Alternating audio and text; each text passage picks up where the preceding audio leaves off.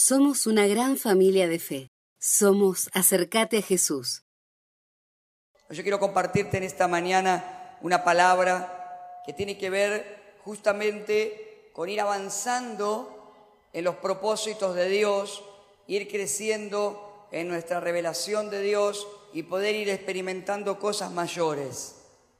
Si hay algo que es maravilloso es poder en el camino de Dios, en el camino de fe, cada vez ir experimentando cosas más profundas, cosas mayores. ¿Cuántos quieren eso? Amén. Y para eso yo quiero compartirte una palabra que está en Lucas capítulo 9, versículo 10 al 17, y que nos narra la historia en la cual Jesús multiplicó los panes y los peces, ¿cuántos se acuerdan de esa historia?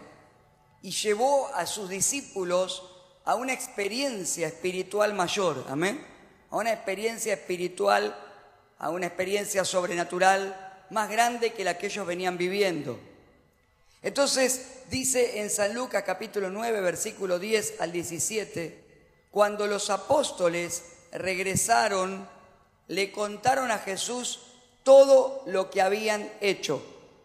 Luego él se retiró con ellos sin llamar la atención hacia la ciudad de Bethsaida. Pero las multitudes descubrieron a dónde iba y lo siguieron. Jesús los recibió y les enseñó acerca del reino de Dios y sanó a los que estaban enfermos. Al atardecer, los doce discípulos se le acercaron y le dijeron, despide a las multitudes para que puedan conseguir comida y encontrar alojamiento para la noche en las aldeas y granjas cercanas. En este lugar alejado no hay nada para comer. Jesús les dijo, denles ustedes de comer. Pero lo único que tenemos son cinco panes y dos pescados, le respondieron. ¿O esperas que vayamos y compremos suficiente comida para toda esta gente? Pues había alrededor de cinco mil hombres allí. Jesús le respondió, díganles que se sienten en grupos de unos cincuenta cada uno. Entonces todos se sentaron. Jesús tomó los cinco panes y los dos pescados, miró hacia el cielo y los bendijo y luego a medida que partía los panes en trozos, se los daba a sus discípulos junto con los pescados para que los distribuyeran entre la gente. Todos comieron cuanto quisieron y después los discípulos juntaron doce canastas con lo que sobró. Amén. Ahora escuchen bien. Si queremos entender más profundamente aún esta palabra, tenemos que entender el contexto. ¿Qué significa el contexto? El contexto es el entorno, el entorno en el que ocurrió, cuándo ocurrió, dónde ocurrió, qué había pasado antes, qué estaba pasando en ese momento.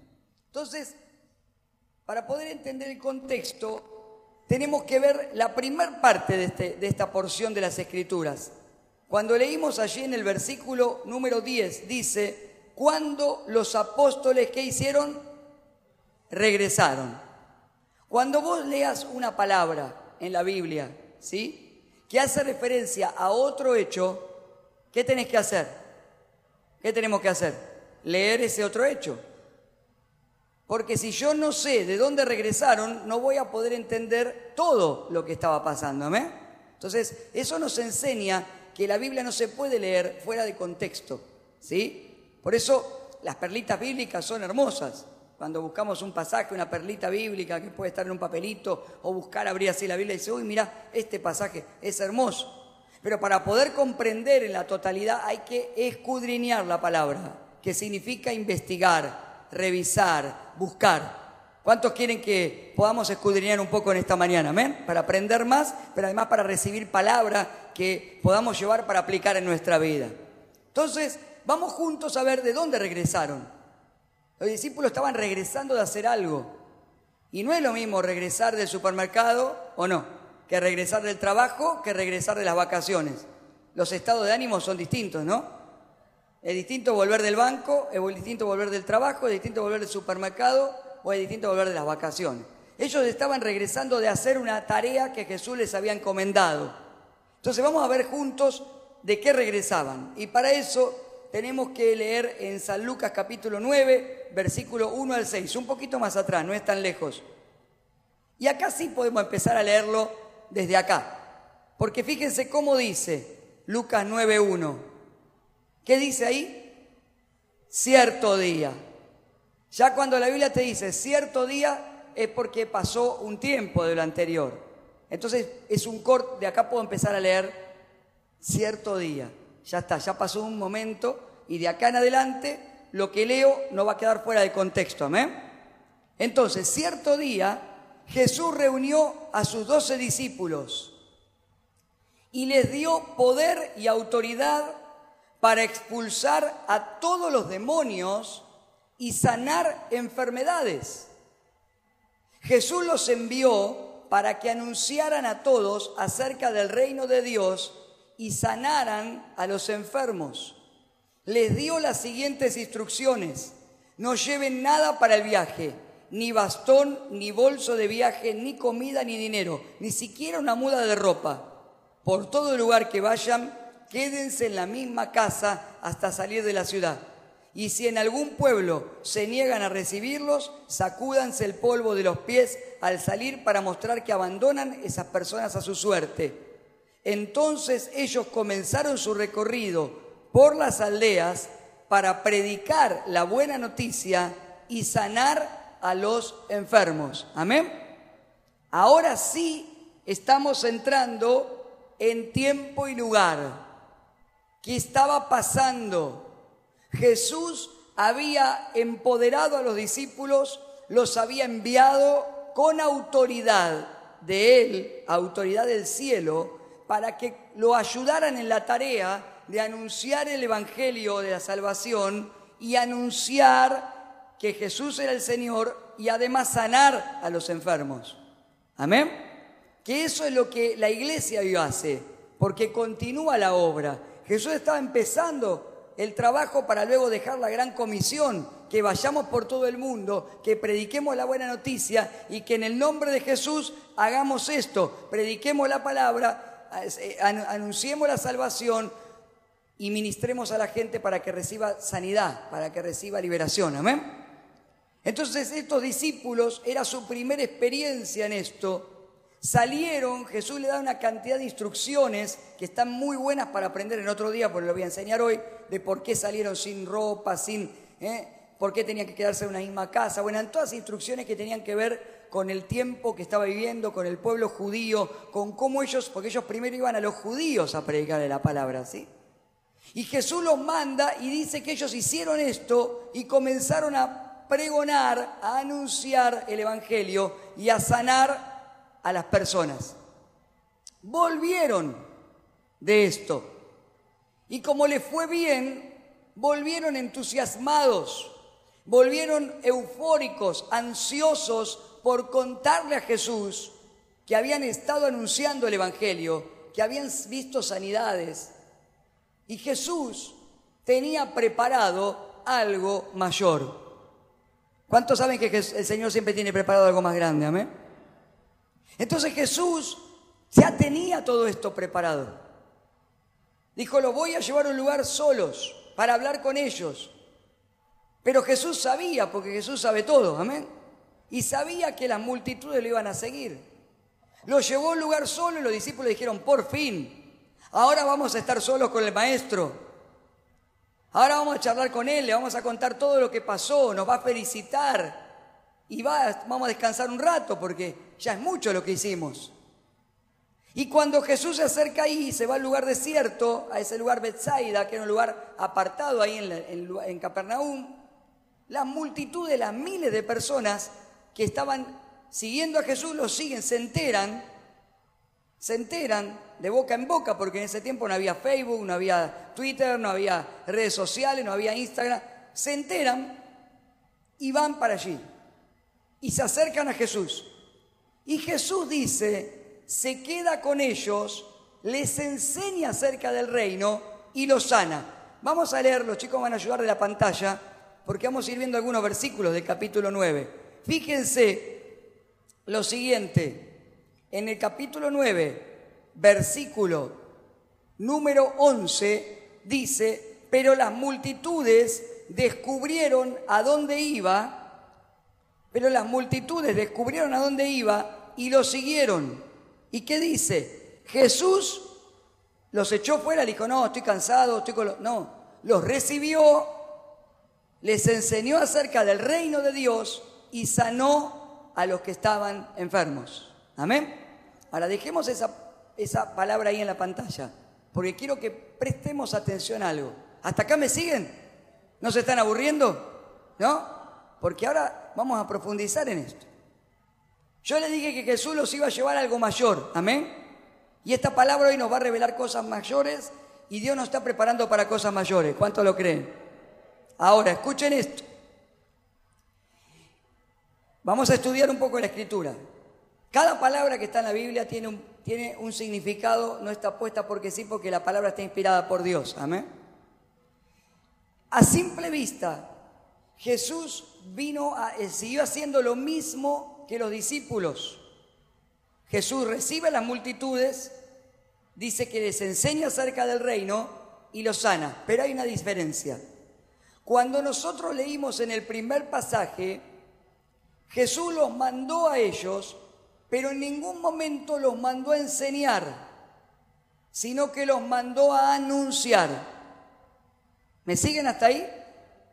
Y vamos a leerlo, por eso le dije que vamos a estar atentos a la, a la pantalla. Miren, en el versículo 2 del Evangelio de Lucas capítulo 9 dice, cuando los envió, dice, los envió para qué? Para que anunciaran a todos acerca del reino y sanaran a los enfermos. Amén.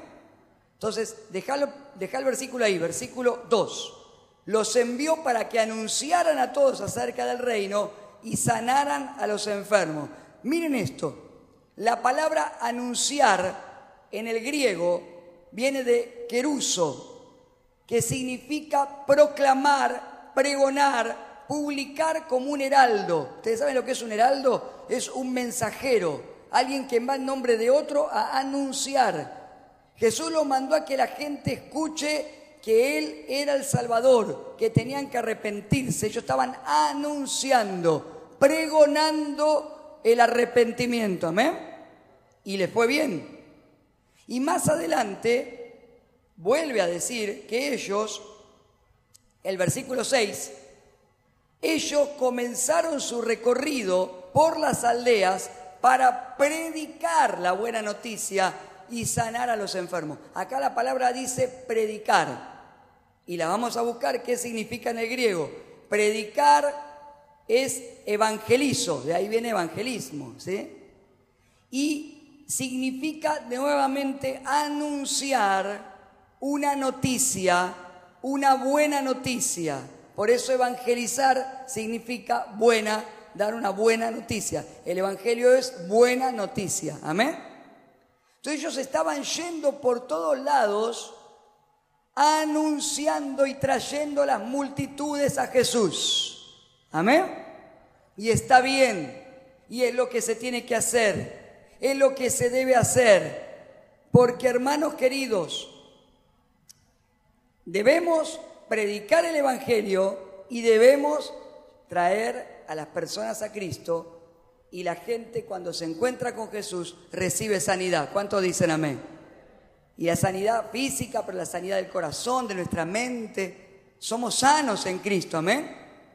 Pero ahora volvamos al momento en que Jesús está con los discípulos que volvieron de pregonar, de anunciar, y está con ellos y las multitudes alrededor. Y volvamos ahora entonces al versículo 11, y acá dice que Jesús no pregonó ese día, aunque lo hizo muchas veces, sino que enseñó acerca del reino de Dios. ¿Por qué?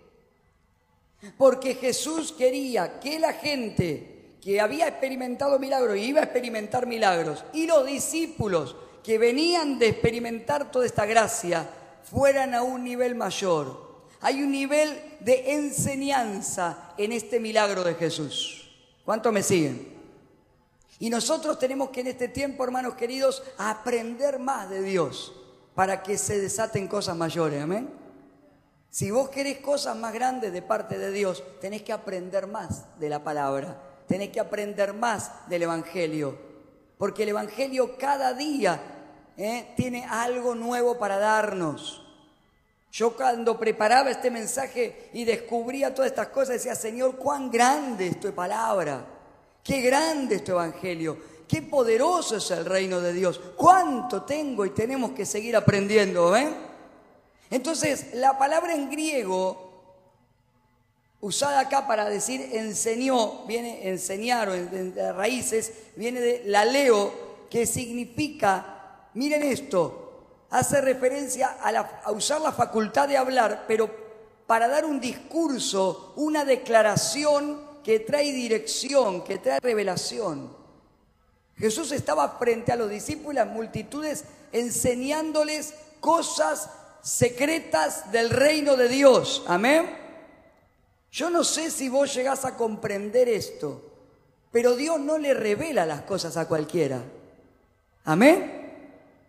Y hay gente que durante siglos quiso o quiere descubrir las verdades de la vida.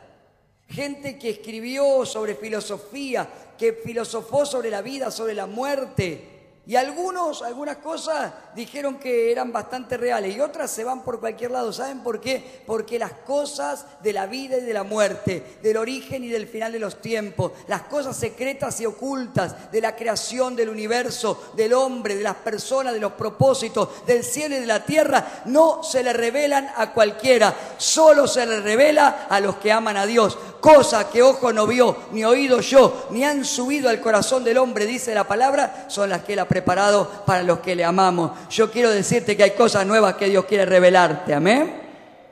Pero tenemos que prepararnos. Y escuchen, aquí viene lo que se les iba a revelar. ¿Cuántos están preparados? Que Jesús ese día les hablara acerca de la sanidad no era nuevo porque ya los discípulos no solamente habían experimentado de ver milagros, sino que ya los habían hecho en el nombre de Jesús. La gente que venía, venía porque sabía que Jesús, ¿qué iba a hacer? Los iba a sanar. Entonces Jesús dijo, hay algo más que les tengo que dar, amén. Cuando vos aprendes algo, el Señor te da algo nuevo, amén. Y escuchen esto, viene lo que se le iba a revelar. Se vino la noche y no había nada para comer a toda esa gente. Entonces los discípulos pensaron, ya está. ¿Por qué? Porque todavía no se le había revelado lo que iba a venir. Para ellos se terminaba el día de trabajo, para ellos se terminaba la jornada. Listo, Señor, es muy tarde, hay miles de personas, ya les hablamos de la salvación, ya te pasaste toda la tarde sanando. Mirá los miles que se sanaron. ¿Por qué no se van todos a casa? O buscan un lugar para hospedarse porque es muy tarde. Acá no hay lugar ni para hospedarlos, pero mucho menos. No tenemos para darles de comer. Entonces, Jesús habla y les dice, denles ustedes de comer. Amén. Denles ustedes de comer. ¡Wow! ¡Qué tremendo! Es algo nuevo, es algo que nunca lo habían escuchado, es algo imposible. ¿Cómo le vamos a dar de comer con cinco panes y dos pescados? E incluso alguno de ellos, irónicamente, tiró, como los argentinos que nos gusta cada tanto tirar un chiste o un algo, ¿eh? ¿eh? tiró como diciendo, ¿o acaso querés que vayamos a comprar para todos estos? Como diciendo, no alcanza. De hecho, en otros evangelios, este es, el, milagro que está en los cuatro evangelios narrados. Es el milagro que está narrado en los cuatro evangelios. Y en los otros evangelios dan detalles como que alguno dijo, sacó la cuenta, ¿se acuerdan? Y dijo, a ver, si sumáramos tanto, no, no alcanzan tanto salario en un año para pagarle y comprar. Hermanos queridos, Jesús estaba por hacer algo más grande y poderoso. ¿Cuántos dicen amén? Entonces Jesús le dice, a ver, traigan los cinco panes y los dos peces. Y todos expectantes. Y Jesús toma esos panes y los pescados y da gracias por los alimentos. Y luego le dice a los discípulos, o le había dicho a los discípulos, siéntenlo de 50 en 50 personas. Vayan y hagan esto. Y los discípulos lo hicieron. Y cuando estaban todos sentados, da gracias y empieza a repartir. Y empieza a distribuir. Y algo maravilloso sucedió porque de la mano de Jesús iba a la mano de los discípulos. Y de la mano de los discípulos iba a la gente. Así como la iglesia hoy, ¿no? Lo que el Señor nos da, debemos dar. Lo que de gracia recibimos, debemos darlo. ¿Cuántos me siguen ahí? Lo que viene de Jesús no es para guardarlo a nosotros, es para dar de comer.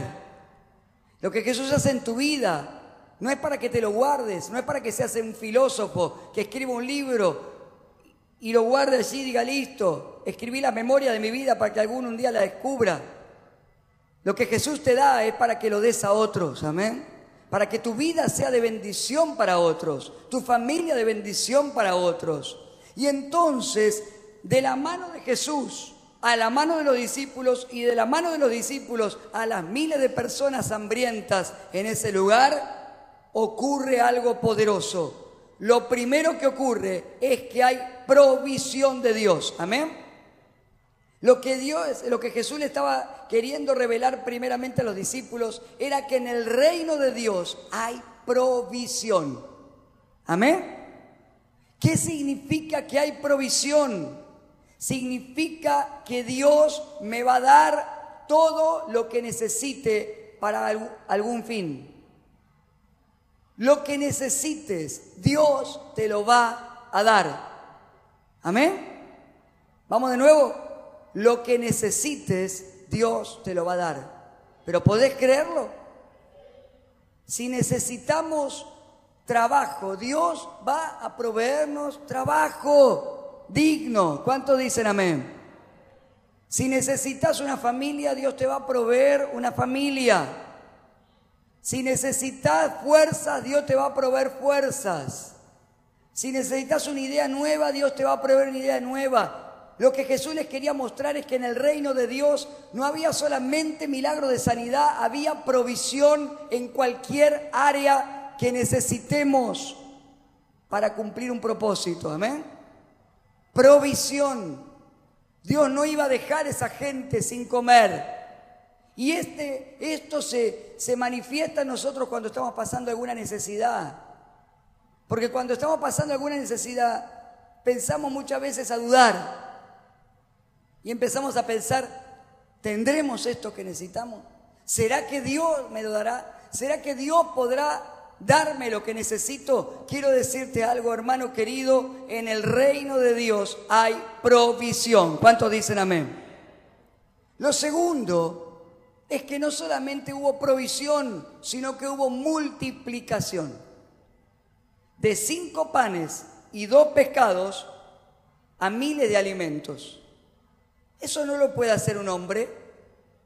Eso no lo puede hacer ni siquiera en ese tiempo con la tecnología que tenemos hoy, ni siquiera una máquina más avanzada que fabrique algún tipo de alimento puede hacer que en un rato miles y miles de personas coman solamente con cinco panes y dos pescados.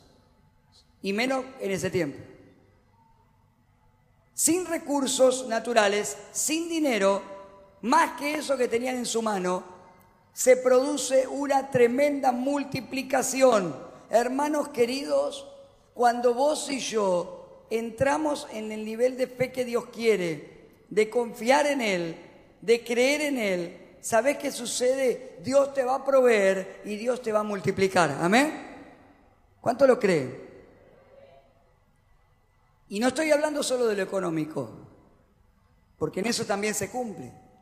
Estoy hablando de cualquier cosa que necesites. Dios te va a proveer y te va a multiplicar. Porque así es Dios. No funciona de otra manera. Cuando nosotros escaseamos, cuando nosotros nos metemos en, una, la duda, en temor y empezamos a escasear, lo que sucede es que no estamos hablando el lenguaje del reino de Dios. En el lenguaje del reino de Dios hay provisión. ¿Cuántos me siguen? En el reino de Dios hay multiplicación. Y hermanos, cuidado con esto. Todos queremos ser multiplicados. Pero cuando Dios te multiplica, tenés que saber administrar lo que Dios multiplicó. Amén. Por eso muchas veces, muchas veces, no podemos avanzar porque necesitamos prepararnos para la multiplicación. Amén. Yo pensaba estos días que si hace 11, 12 años, cuando empezamos nuestra primera misión aquí, cuando vinimos a pastorear la iglesia de reencuentro, que era una obra misionera, un anexo, Dios hubiera entregado todo lo que hoy tenemos para ministrar, todas las iglesias, hubiera sido Dios, hubiera dicho, tomen cuatro iglesias, ministren esto, eh, ¿saben qué? No hubiéramos podido, porque no teníamos la capacidad dada por Dios para administrar más. Ahora, hoy podemos hacer más cosas, mayores cosas, amén. Pero vienen mayores, ¿cuántos dicen amén? Pongo ese ejemplo para que lo entendamos todos pero lo puedes aplicar a, cualquier área en tu vida. Entonces, lo primero que vos y yo tenemos que entender es que hay que entender el Evangelio de la salvación. Saber que Jesucristo es el Señor, que solo en Él hay salvación. Amén. Y lo tenemos que pregonar, lo tenemos que predicar. No se puede callar la buena noticia. Lo segundo que tenemos que saber es que Dios sana. Amén. Por eso necesitamos abrir nuestro corazón para que Dios lo sane. Por eso cuando vos empezás en un grupo de crecimiento en la iglesia, vas a darte cuenta que empiezan a pasarte cosas. Y si ya estás en un grupo, también. Porque Dios va trabajando para sanarte, para restaurarte, para fortalecerte, para transformarte. Amén. Hay gente que a veces dice, pastor, empecé el grupo y cambió todo, empezó a revolucionar todo. Gloria a Dios, porque Dios te está transformando. Amén. Dios te trajo a su camino para ser transformado, transformado, no para que sigas igual sino qué gracia tiene. Los cambios vienen de adentro hacia afuera para que podamos disfrutar de todo lo que Él tiene preparado. Amén. Entonces, primero, el Evangelio de la Salvación. Segundo, necesitamos experimentar la sanidad y además lo que Dios me da, bendecir a otros. Pero hay algo más, hermano.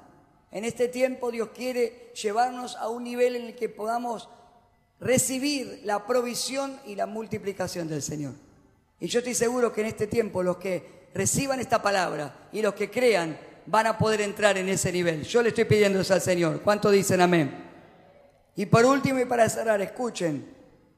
Dios te provee, Dios te multiplica, pero te va a enseñar a administrarlo, amén. Y tercero, lo tercero que hubo ahí es que hubo ahorro. Que hubo ahorro, reserva. Dice la palabra que Dios, allí en el libro de Malaquías, cuando abre las ventanas de los cielos, derrama bendición hasta que sobre y abunde. Amén. Una cosa que te falte, ¿cuánto me siguen? Otra cosa que te alcance, otra cosa que te sobre y otra cosa que te sobre y abunde. Amén. Fíjense que en ese día de cinco panes y dos pescados, ellos creían que les faltaba. El Señor dijo, no solamente les va, a alcanzar, van a quedar saciados, les va a sobrar, va a abundar. Juntaron doce canastas con lo que sobraba. Y eso seguramente se habrá usado para otra cosa, para hacer budín de pan, no sé lo. Pero escuchen, hermanos, Dios te provee, Dios te multiplica y Dios te va a dar reservas. ¿Cuánto me siguen? En cualquier área en la que vos te ponga bajo la unción de Dios, bajo el mover de Dios, en la que puedas creer y arrebatar lo que Dios tiene. Esa era la revelación, ese era el principio que el Señor impartió ese día. El milagro de los panes y los peces fue la excusa usada por Jesucristo para desatar provisión, multiplicación y reserva en los discípulos, en ellos que estaban alrededor. Y el Señor quiere que eso se active en este tiempo en nuestra vida. ¿Cuántos dicen amén? En definitiva y para cerrar, ¿qué está necesitando? Confía en que Dios te lo va a proveer. Amén. ¿Qué está necesitando? Pastor, necesito un vehículo para trabajar. Dios te lo va a proveer. Amén. Por supuesto que tendrás que hacer tu parte. ¿O no? No es que te va a golpear alguien. Carta del ángel Gabriel. Una transferencia del cielo acá tiene un auto, ¿no? Y pero yo escuché una vez que alguien vino y le sembraron un auto. Seguramente esa persona sembró diez veces antes un montón de cosas, ¿amén? Porque si viene cosecha, porque antes sembraste, amén? Hay gente que escucha su testimonio de cosecha y yo lo quiero, yo lo arrebato, pero nunca sembró nada. ¿Cómo vas a cosechar si no sembrás? ¿Cuántos me siguen? Hay que sembrar para cosechar. ¿Amén? Hay que sembrar para cosechar. Entonces, todo lo que nosotros sembramos, como hoy escuchamos en la palabra de la ofrenda, se va a cosechar. Ahora, vos necesitas un vehículo, cree y confía que Dios te va a proveer el vehículo. Y haz lo que el Señor te mande hacer. Trabajá, estudiá, sembrá, lo que sea, pero hacelo. Ninguno de los discípulos dijo, nada, ni loco, vamos a trabajar a poner 50 en 50. ¿Qué estás queriendo hacer? Hasta ese momento ellos no sabían cómo lo iba a hacer Jesús, pero lo hicieron por fe. Fueron obedientes, amén. Y siempre que somos obedientes, se desata algo más grande, se desata una bendición mayor, amén. No sé qué más está necesitando. Pastor, necesito salir de las deudas. Dios te va a proveer la salida de las deudas. ¿Cuánto lo creen? Porque hoy tenemos un montón de testimonio en la iglesia. Y este año arrancamos de nuevo a partir de después de marzo, que ya vuelven, vuelven la mayoría de las vacaciones. Arrancamos de nuevo con capacitaciones sobre finanzas personales, porque hay muchos hermanos nuevos que no lo hicieron y necesitamos ministrarlo. Yo te hablaba con varias personas que decían, pastor, hoy estamos ahorrando, estamos, estamos proyectando, porque todo lo que se aprendió en finanzas lo pude aplicar en mi vida personal, en mi negocio, en mi familia. Amén. Pero tenemos que confiar en que Dios te va a ayudar. ¿Qué es lo que está necesitando? Necesito fuerzas, Señor. Dios te va a proveer fuerzas nuevas. ¿Cuánto lo creen? Hay fuerzas. Pero no porque lo digo yo. La Biblia dice que los que esperan en Jehová tendrán nuevas fuerzas. Correrán, caminarán y no se cansarán ni se fatigarán. Amén. Yo necesito que Dios me dé paz. Dios te va a proveer paz en tu corazón. Yo necesito que Dios me sane. Dios te va a proveer sanidad. Yo necesito una idea porque no se me ocurre nada que pueda hacer. Dios te va a proveer una idea porque Dios es creativo. ¿Cuántos saben que es así? La creatividad viene de Dios. Por eso nunca un cristiano puede, estar embotado más de un tiempo que tengas un problema. Pero no puedo vivir embotado. Cuando hay un cristiano que está embotado demasiado, tiene que orar a Dios para que libere su mente. ¿Cuánto me siguen? Porque Dios es un Dios de, de creatividad, porque Dios es creativo. En el principio, ¿cómo comienza la Biblia? Dios creó los cielos y la tierra. Creó. Dios es creador cuando vos estás bajo la unción del Espíritu Santo, todos los días vas a tener una idea nueva. Van a venir a preguntarte, ¿cómo haces para que se te ocurren todas esas cosas? No es que viene de vos, viene de aquel que es creador y el Dios creador da unción de creatividad. ¿Cuánto lo creen? Amén. Dale el aplauso al Señor. Porque en este tiempo hay ideas nuevas que vienen para los que creen. Hay provisión. Yo necesito unción. Viene unción. Unción, ahora escuchen, voy a, dar algo más en esta mañana. ¿Cuántos quieren unción? A ver, ¿cuántos quieren la unción de Dios? Bueno, ahora baja. Ahora yo te voy a preguntar, ¿para qué querés la unción? ¿Se dan cuenta? Porque no hay una sola unción. La unción de Dios sí, el derramamiento, de todo, pero ¿unción para qué? ¿Unción para administrar? unción para sanidad, unción para predicar. ¿Para qué quiere la unción? Entonces vos tenés que pedirle a Dios la unción de acuerdo a lo que vos estás necesitando o a lo que Dios te mandó. Amén. Y Dios te lo va a dar. Lo que pasa es que a veces decimos, Señor, yo quiero unción. Y Dios dice, ¿para qué? No sé. Entonces, ¿de qué, ¿de qué te doy? ¿Para qué te doy? Dice el Señor. Amén. ¿Se acuerdan el año pasado, en el anterior, cuando Dios nos dio a toda la iglesia unción para negociar? ¿Sí? Yo tuve que ir a negociar Todavía seguimos negociando todo el tiempo, ¿no? Estamos pagando las cuotas de este, este lugar. Hermano, vino una unción específica. ¿Para qué? Para eso. Y muchos la tomaron y abrieron negocios y siguen trabajando. Y Dios nos habló de prosperar. ¿Por qué? Porque hay una unción para algo. Amén. Y eso es provisión de Dios. ¿Cuántos dicen amén? Entonces, cuando viene una unción sobre algo, vos querés una unción, pedir a Dios, ¿para qué lo querés? El Señor ese día derramó sobre los discípulos unción para multiplicación y para ahorrar. Por eso después los discípulos, cuando estaban en el libro de los Hechos, los apóstoles, ¿se acuerdan? Sembraban, multiplicaban, nadie tenía necesidad de nada, crecíanse. ¿Por qué? Porque pudieron experimentar esto, quedó marcado en su espíritu, quedó marcado en sus corazones, porque lo que Dios te imparte no te lo puede sacar nadie. ¿Cuántos dicen amén? Segundo, Dios te va a proveer, pero segundo, Dios te va a multiplicar lo que te da para administrar, amén. Entonces, no solamente Dios te va a dar fuerzas, va a multiplicar esas fuerzas, amén. ¿Para qué? Para que de vos haya fuerza que puedas impartir a otros. ¿Cuánto lo creen?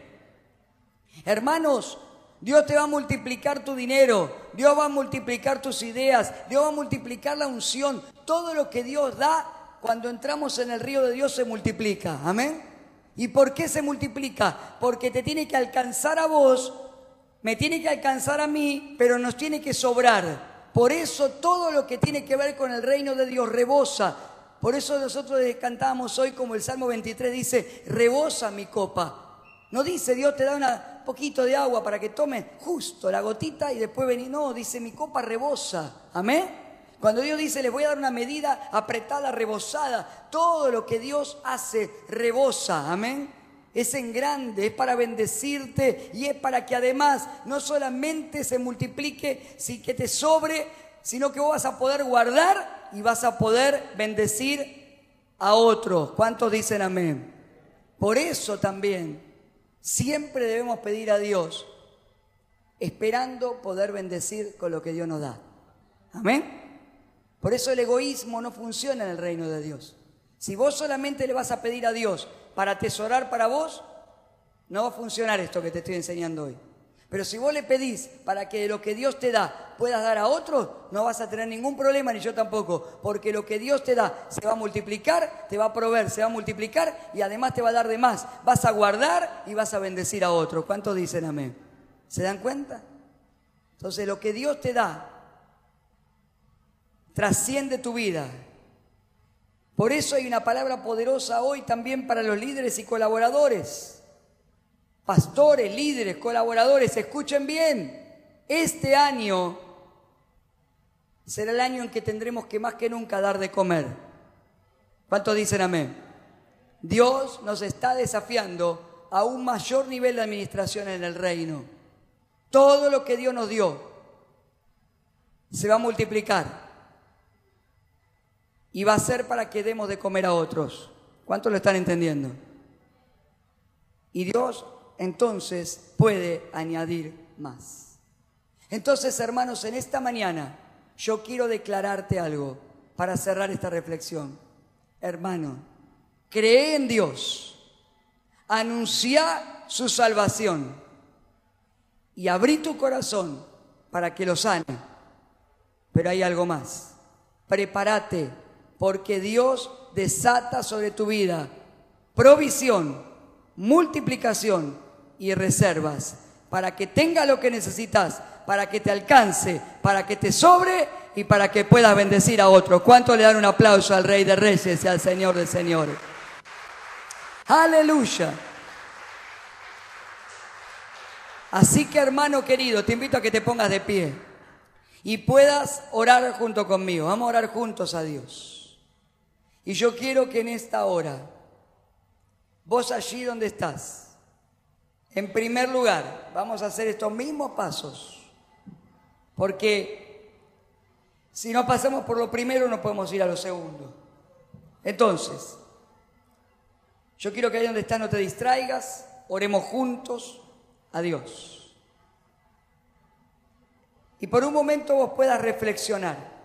Creo que todos los que están aquí han recibido a Cristo, pero si viniste por primera, por segunda vez, si todavía no has recibido a Cristo en tu corazón, yo quiero antes que oremos por provisión y por multiplicación, yo quiero pregonar, yo quiero ponerme como heraldo, como aquel que anuncia primero, porque es el primer, la primera tarea que Dios nos mandó, anunciar, proclamar y decirte, no hay otro camino que lleve al Padre que no sea su Hijo Jesucristo. Quiero pregonarte porque sé que esta palabra es una buena noticia que va a tu corazón. No hay salida a tus situaciones ni a tus problemas si no entregas de todo corazón tu corazón a Dios. No hay otro nombre, dice la Biblia, dado a los hombres que no sea Jesucristo. No hay salidas mágicas, no hay supersticiones, no hay creencias humanas, no hay filosofía, no hay ciencia humana, no hay fuerzas naturales.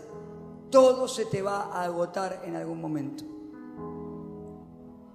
Cualquier filosofía humana, por más perfeccionista que sea ese filósofo, por más avanzado que sea, en algún momento surge otro que lo refuta. ¿Saben lo que es refutar? Cuestionar uno de sus conceptos más.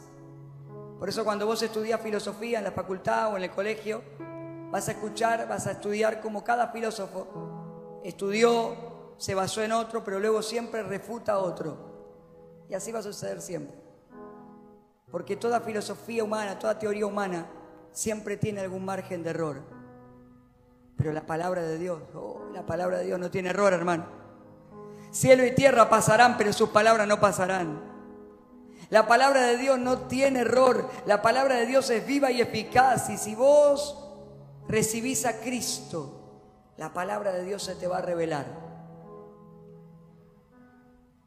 Yo durante años tuve un evangelio en mi casa, pero nunca había recibido a Cristo. Sí era religioso, iba a la iglesia católica alguna vez cada mil años, hacíamos el acto religioso de una vez por año cuando era el domingo de Ramos o la Navidad y abría, leía, nunca entendía nada. Pero el día que recibí a Cristo en mi corazón, que le entregué mi corazón a Jesús en la iglesia cristiana, cuando le, entregué mi corazón a Jesús, no a la iglesia, no le entregué mi corazón a Cristo. Yo esa semana volví a mi casa, abrí la Biblia, empecé a descubrir cosas que nunca antes había descubierto. Y a los dos meses estaba predicando la palabra. Porque cosas que ojo no vio, ni oído yo, ni han subido al corazón del hombre, son las que Dios le revela a los que le aman. Amén. Recibí a Cristo. Y si ya estás en Cristo, afirmate en Él. No dudes. Ni dejes que Satanás te siembre la duda. Jesucristo es camino, verdad y vida. Por eso es tan claro San Juan 14, 6. Yo soy camino, verdad y vida, dijo Jesús. Ahí no, no puso a nadie en el medio. No hay iglesia, no persona, yo. El que cree en mí, dijo Jesús, aunque esté muerto, vivirá. Yo soy la resurrección y la vida. Jesús es el camino. Pregono, pregono, pregono esta palabra esta mañana. Para que te impregnes, porque es lo primero que Jesús nos mandó a hacer te impregne de la salvación, sea lleno de Dios, sea llena de Dios, sea lleno, llena de la buena noticia y la salgas a pregonar vos también. Lo segundo que quiero decirte es, abrí tu corazón para que Jesús lo sane. Hay sanidad para todo aquel que está enfermo. Y la concepción, la cosmovisión del Evangelio mucho más grande, incluye la sanidad física. Dios nos ayuda, Dios alarga nuestros días, Dios nos sostiene. Todos nos vamos a morir en algún momento, pero tenemos eternidad, amén. Pero Dios nos sostiene en esta tierra y bendice nuestros cuerpos mortales que se van desgastando. Y hay sanidad física en el nombre de Jesús. ¿Cuántos dicen amén? Pero hay una sanidad integral del ser humano. Dios quiere sanar tu corazón. Muchas enfermedades hoy son producto de heridas no sanadas, de traumas no resueltos. Y Jesús es especialista en sanar y en restaurar.